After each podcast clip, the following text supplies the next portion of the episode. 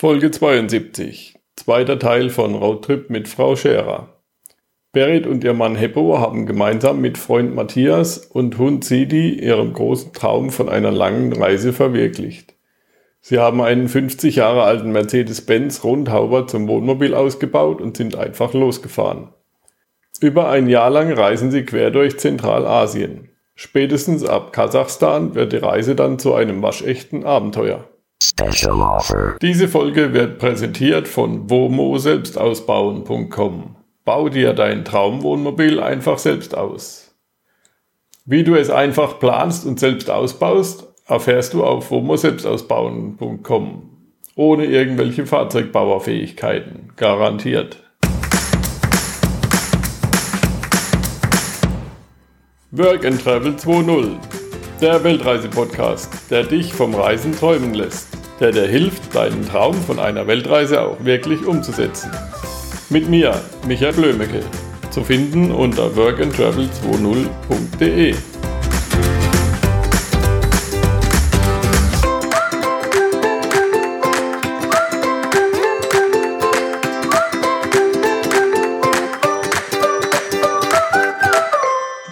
Wie hat sich eure Lebensgeschwindigkeit so verändert?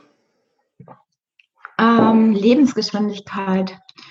Ja, klar, man wird ein bisschen gemütlicher und langsamer, weil man halt auch diesen, ja, klar, Arbeits- und Organisationsstress fällt weg, aber es gibt natürlich anderen Organisationsstress. Bei uns ist das dann oft Wasser besorgen oder ja, Schlafplatz finden, irgendwie rechtzeitig aus dem Land rauskommen, rechtzeitig das Auto repariert haben, bevor das Visum abläuft, solche Sachen. Aber nee, klar, man wird ein bisschen entspannter, weil es ja, deswegen macht man das ja, glaube ich, auch mit dem Reisen.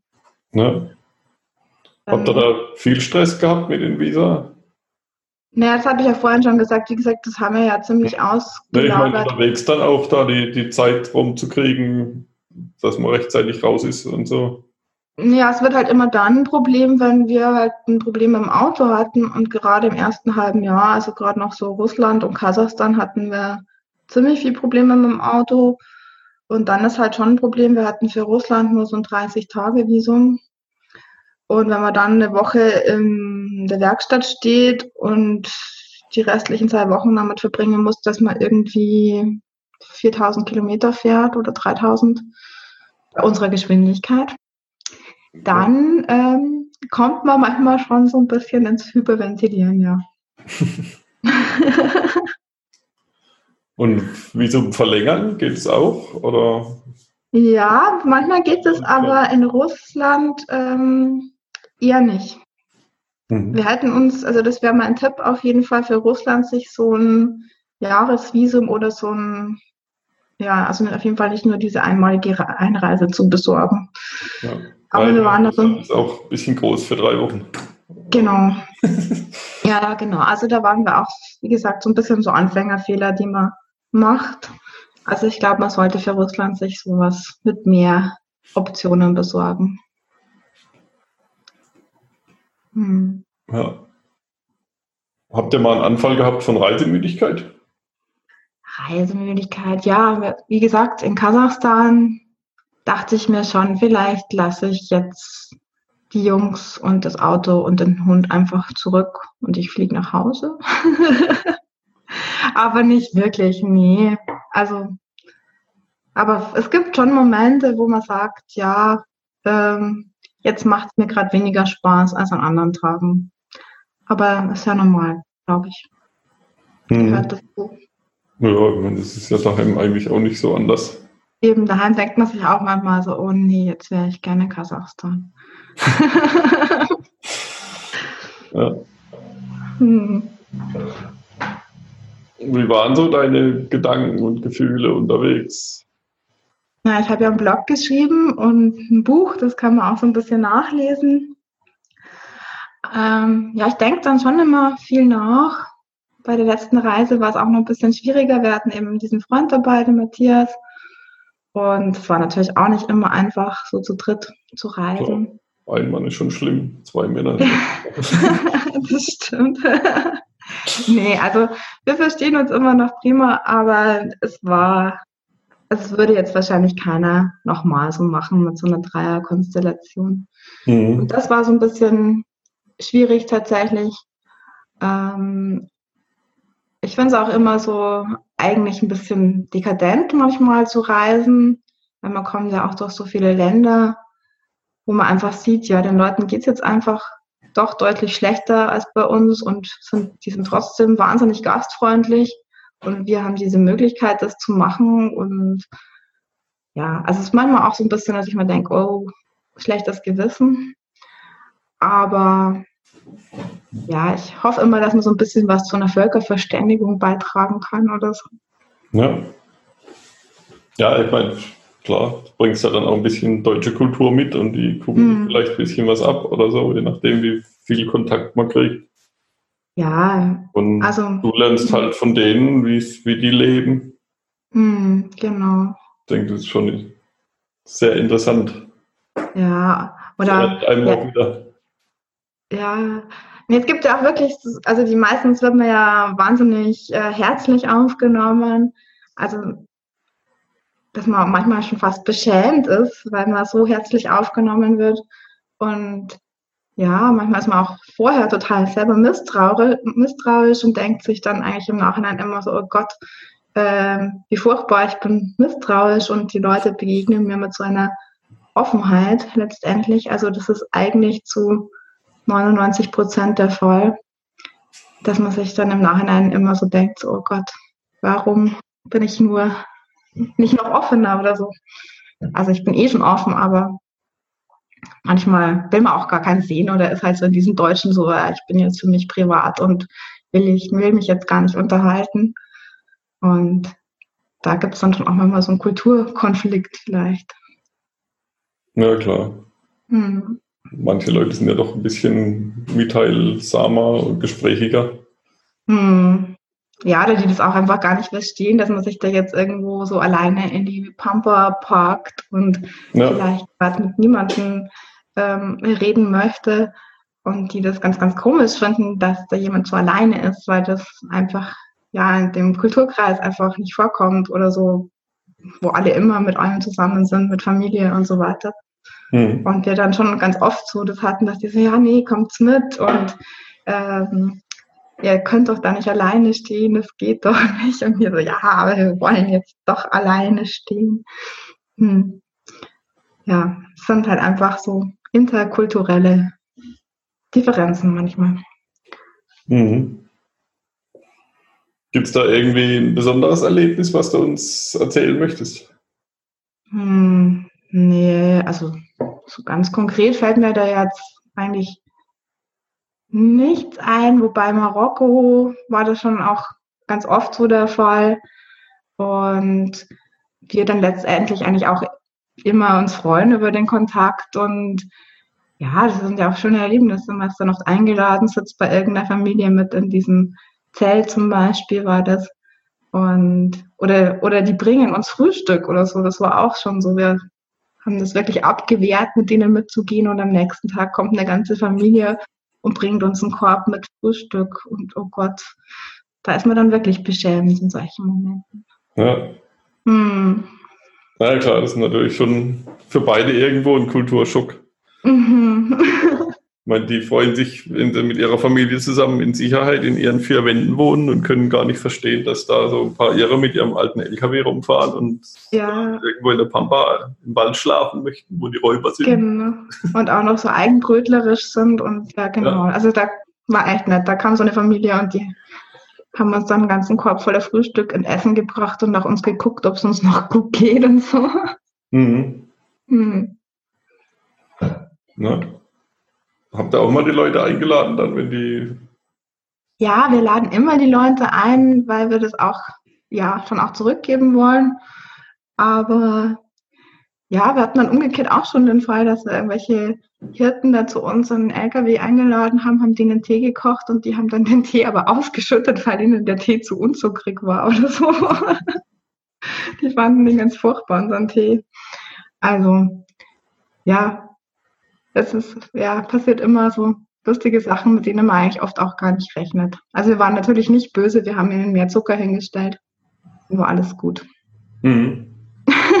ja, die Leute sind ja dann meistens auch interessiert, wie sieht es da aus in dem Auto ja. und so. Und, ja. Nee, also bei uns darf jeder reinkommen und jeder reingucken und wir freuen uns immer über Besuch auf jeden Fall.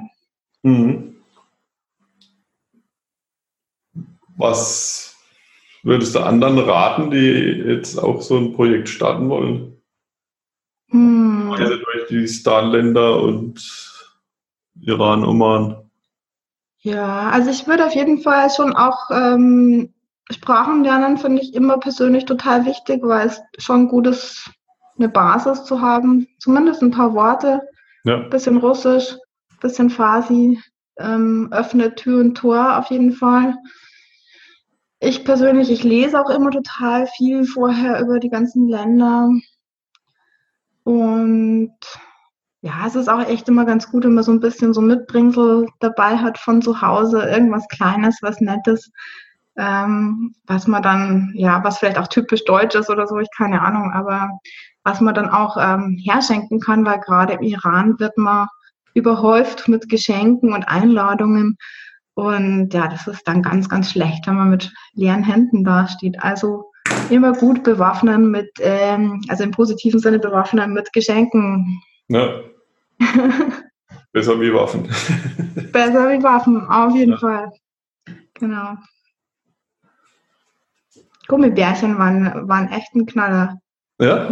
Ja, also da haben wir echt ein paar Leuten noch richtig Freude gemacht, wobei ich weiß nicht, ob die halal sind, Gummibärchen wahrscheinlich nicht. Oder koscher, oder wie sagt man da?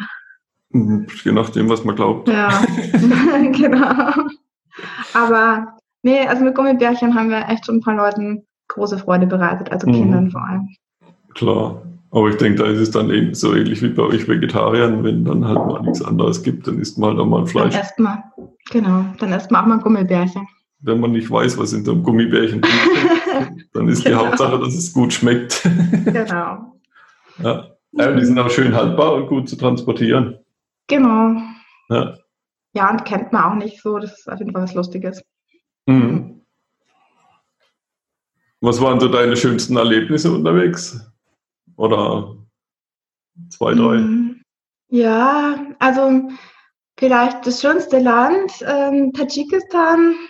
Und da ist halt die Natur unglaublich. Also wirklich, ähm, das habe ich noch nicht gesehen. Einfach, ist auf 4000 Metern, fast auf 5000 Metern und dann ist da ein einsamer Gebirgssee in dieser unendlichen Wüste. Also es ist eine Hochgebirgswüste recht karg. Und ja, die Entfernungen verschieben sich dann. Ich dachte mal eben, ich kann da mal schnell zu diesem See hinlaufen und war dann zwei Stunden bis zum See unterwegs, einfach weil keine Bezugspunkte mehr da sind, so keine Bäume oder so. Das war wirklich magisch, wunderschön. Ähm, die Menschen auch in Tadschikistan, wir waren oft dreimal am Tag eingeladen und die sind aber auch trotzdem so gleichzeitig sehr unaufdringlich. Also man setzt sich mit dazu und sind wahnsinnig nett. Man kriegt eine Kleinigkeit zum Essen, man darf dann aber auch wieder gehen. Das finde ich auch schön. Mhm. Und was war noch ganz toll? Ah, leuchtendes grünes Meer im Oman. Ähm, das sind so Algen, die machen das, dass das Meer leuchtet. Ja. Auch super. Mhm. Also so richtig dunkel ist dann. Das ist ja, so grün fluoreszierend. Also es ganz äh, magisch. Mhm. Wie lange wart ihr im Oman? Ähm, vier oder fünf oder sechs Wochen, ich weiß es nicht mehr genau. Ja, so, also ich glaube fünf Wochen. Es war toll, wir haben uns da so ein bisschen dann ausgeruht noch vor der Heimfahrt sozusagen. Und Oman ist toll. Es hat sehr schöne Strände, schöne Wadis. Das sind diese ähm, ausgetrockneten oder nur teilweise wasserführenden Flussbetten. Ähm, ja, es ist herrlich. Also kann ich empfehlen. Mhm. Hat Wüste, also hat so ein bisschen von allem irgendwas. Kann man toll schnorcheln. Ja, Schnorcheln war auch toll im Oman. Tolle Fische, Haifische auf Armeslänge. Mhm. Hm. Ich habe mich nicht gefürchtet. Ja. Mhm. Was war das größte Learning auf den Reisen? Learning, dass man eigentlich, ähm, ja, dass man eigentlich vertrauen kann, also auch eben in die Leute, was ich vorhin schon sagte, dass ich bei mir festgestellt habe, ich bin manchmal tatsächlich misstrauisch und muss es eigentlich überhaupt nicht sein, weil die Menschen eigentlich immer super hilfsbereit sind und alles liegen und stehen lassen. Also dass man wirklich so auf die Menschen auch total vertrauen kann und auch, dass eben so Hilfe zu einem kommt, wenn man sie braucht. Das ist schon ja, erstaunlich. Mhm. Also so ein bisschen auch auf das Universum zu vertrauen oder so und ja, und eben auch auf die Leute, die, die wirklich viel möglich machen und die viel stehen lassen, um dem, ja, dem dummen Touristen, dem Reisenden zu helfen. Wahnsinn. Ja. Mhm. Können wir uns eine Scheibe von abschneiden, glaube ich. Mhm. Na, ich, ich frage auch oft mal Leute, wie sieht es aus, wenn jetzt bei dir neben dem Haus einer auf der Wiese seinen Truck hinstellen würde, Camp aufbauen. Mhm. Also so ich würde mich freuen. also bei uns passiert das auch immer wieder mal tatsächlich. Also wir haben nach der Reise lustigerweise dann auch ein Motorradfahrerpärchen aufgegabelt, die einen Motorschaden hatten. Die kamen aus Russland. Mhm. Die waren dann eine Woche bei uns und kurz drauf ist eine Frau aus Usbekistan vor unserem Häusle hier ähm, in Straßengraben gefahren. Hier ist zum Glück, Glück nichts Schlimmes passiert, aber auch da konnten wir so ein bisschen helfen. Und mhm. das sind dann eigentlich schon, wo ich mir denke, ach cool, äh, ja, ich kann das eins zu eins zurückgeben, ist doch super. Ja. Mhm. So sind wir wieder beim Universum. genau, das Universum, ja, das, ich glaube schon, also ich bin jetzt nicht esoterisch oder so, aber das hilft schon. Man muss ein bisschen drauf vertrauen, dass das schon so kommt und dann kommt es auch so. Ja. Mhm. Du hast vorhin mal erwähnt, dass, dass, du ein Buch geschrieben hast. Mhm. Ein bisschen was darüber erzählen? Ja, gerne. ja, das Buch heißt Road Trip mit Frau Scherer und ist bei Delius Classing Verlag erschienen, erst im letzten September 2018. Ja, und da bin ich gerade so ein bisschen dabei, das zu bewerben. Ich mache so ein bisschen Lesungen gerade und ja, habe festgestellt, dass mir das Spaß macht. War jetzt auch nicht so, bis dahin nicht so auf meinem Plan gestanden und bin da jetzt noch ein bisschen unterwegs, unter anderem auch auf der Adventure Southside. Und ja, das mache ich jetzt noch ein bisschen und hoffe, dass sich das Buch gut verkauft. Ja. Ja, einen Link zu dem Buch setzen wir dann auch in, den, in die Show Notes rein. Ja, super. Kann man sich direkt angucken. Mhm. Und es ist, der Link ist immer, wie immer, die Folgennummer, also workandtravel20.de zusammengeschrieben, slash und dann 071. Mhm. Und dann kann man direkt sich das Buch mal anschauen. Genau, und was man vielleicht noch dazu sagen kann, es geht halt um unsere Reise, die wir da unternommen haben durch Zentralasien, wo wir jetzt auch drüber gesprochen hatten. Und Untertitel ist von der Adria bis zum Altai. Mhm. Mhm. Ähm, meinst du, man könnte so ein Buch verlosen in der Folge? Gibt's das kann man sicherlich. Ja, wenn du ein Buch haben willst, gehe auf workandtravel20.de slash 071 und schreibe einen Kommentar unter diese Folge. Unter allen, die etwas geschrieben haben, verlosen wir auf der Adventures Southside ein Buch. Roadtrip mit Frau Scherer. Roadtrip mit Frau Scherer. Musste auch üben, bis ich es aussprechen konnte. ja. Okay, also fröhliches Kommentieren und natürlich auch Fragen stellen. Also ist alles erlaubt. Habt ihr schon Pläne für die nächste Reise? Ja, aktuell planen wir gerade Westafrika. Wir wollen im September eigentlich schon losfahren. Also wir sind gerade gut dabei, hier Dinge ja, in die Wege zu leiten und möglich zu machen. Mhm. Also es ist dann schon in der heißen Phase eigentlich. Ja, wo soll es da überall hingehen? Ja, wir wollten ursprünglich runterfahren bis Südafrika, haben dann festgestellt, mit unserer Geschwindigkeit brauchen wir wahrscheinlich zwei Jahre dafür und haben jetzt einfach gekürzt und wollen jetzt bis maximal Nigeria fahren und wieder zurück. Also gerne so an der Küste entlang und je nach Sicherheitslage würde ich ganz gerne zurückfahren dann über Burkina Faso und Mali, aber da wird ja gerade so ein bisschen abgeraten davon. Also im Zweifelsfall geht es einfach wieder auf den gleichen Weg durch diese ganzen kleineren Länder zurück. Dann müssen wir mal gucken, wie weit wir kommen. Also ich will jetzt auch nichts übers Knie brechen, wenn es irgendwo gerade zu gefährlich ist oder zu Klar.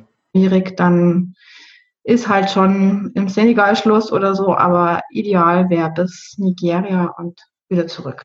Mhm. Mhm. Und wie lange ungefähr? In Westafrika kommt man dann relativ schnell, dann glaube ich auch in so eine Hitzephase und ähm, Regenzeit rein. Und ich habe jetzt eh schon ziemlich lang geplant, eigentlich acht Monate für die mhm. Tour. Ich befürchte fast, es ist ein bisschen zu lang. Ähm, aber so in dem Dreh wollen wir unterwegs sein. Ja, ich meine, da seid ihr ja flexibel. Und von Marokko genau. gibt es immer eine Fähre nach, nach Spanien rüber. Genau, also so irgendwie, ja, und dann, dann nachher noch gucken, so wenn uns das Geld noch reicht, könnte ich mir auch noch gut vorstellen, noch ein bisschen in Portugal abzuhängen. Mhm. Wäre auch schön. Aber wir müssen, ja, gucken einfach. Mhm. Ja, vielleicht mhm. fängst du ja auch an, unterwegs zu arbeiten und dann. Genau, also mein Job ist hier. Nach Afrika oder nach Portugal. mhm. Genau, also irgendwas muss man uns schon einfallen lassen, weil ich habe meinen Job jetzt gekündigt. Ich habe bei so einem Sprachreisevermittler gearbeitet. Mhm. Ja, das ist jetzt mal weg. Und da muss man jetzt einfach schauen, wie es dann weitergeht. Aber jetzt erstmal freuen wir uns eigentlich, dass wir im September wieder loskommen, hoffentlich. Ja. Ja, prima. Freut ja. Vielen Dank für das Gespräch. War sehr interessant. Danke, Michael, auch. Ja, hat mir Spaß gemacht. Wir sehen uns spätestens auf der Adventure Southside. Genau. Ja, so machen wir es. Freue ich ja, mich sehr. Geben wir uns an dem Vortragssaal die Klinke in die Hand. Das machen wir. Ja. genau. Ich werde dann ein bisschen über Wohnmobil-Selbstausbau sprechen. Ah, super. Ja, dann sind wir ja. So ja. vor mir oder nach mir oder? Das weiß ich nicht. Also ich habe jetzt nicht reingeguckt, wie der Zeitplan ist. Ich glaube, ich bin ja. am Samstag irgendwann. Ja, ne, ich habe dann einen Videokurs gemacht, wie man sich sein Wohnmobil selbst ausbauen kann. Ich habe jetzt schon ein paar gebaut, ausgebaut. Mhm. Cool. Und ja, ist, denke ich, ganz interessant. Ja, ne, schaue ich mir auf jeden Fall an und. Mhm. Ja, und für ja, dich als Hörer, äh, das ist womo-selbstausbauen.com. Okay. Okay. ja, ich sag Tschüss oder weiß nicht, sage ich jetzt schon Tschüss? Ja, sagen wir Tschüss. okay. Bis, Bis zum nächsten ciao. Mal. Ciao. Special Offer. Baue dir dein eigenes Traumwohnmobil aus. Hole dir jetzt den Schnupperkurs auf womo-selbstausbauen.com für nur einen Euro. womo-selbstausbauen.com in einem Wort geschrieben. Let's go! Vielen Dank für deinen Besuch. Mehr Informationen und die Show Notes findest du unter workandtravel20.de in einem Wort geschrieben. Wird's besser? Wird's schlimmer? fragt man sich alljährlich. Doch seien wir ehrlich. Leben ist immer lebensgefährlich. Erich Kästner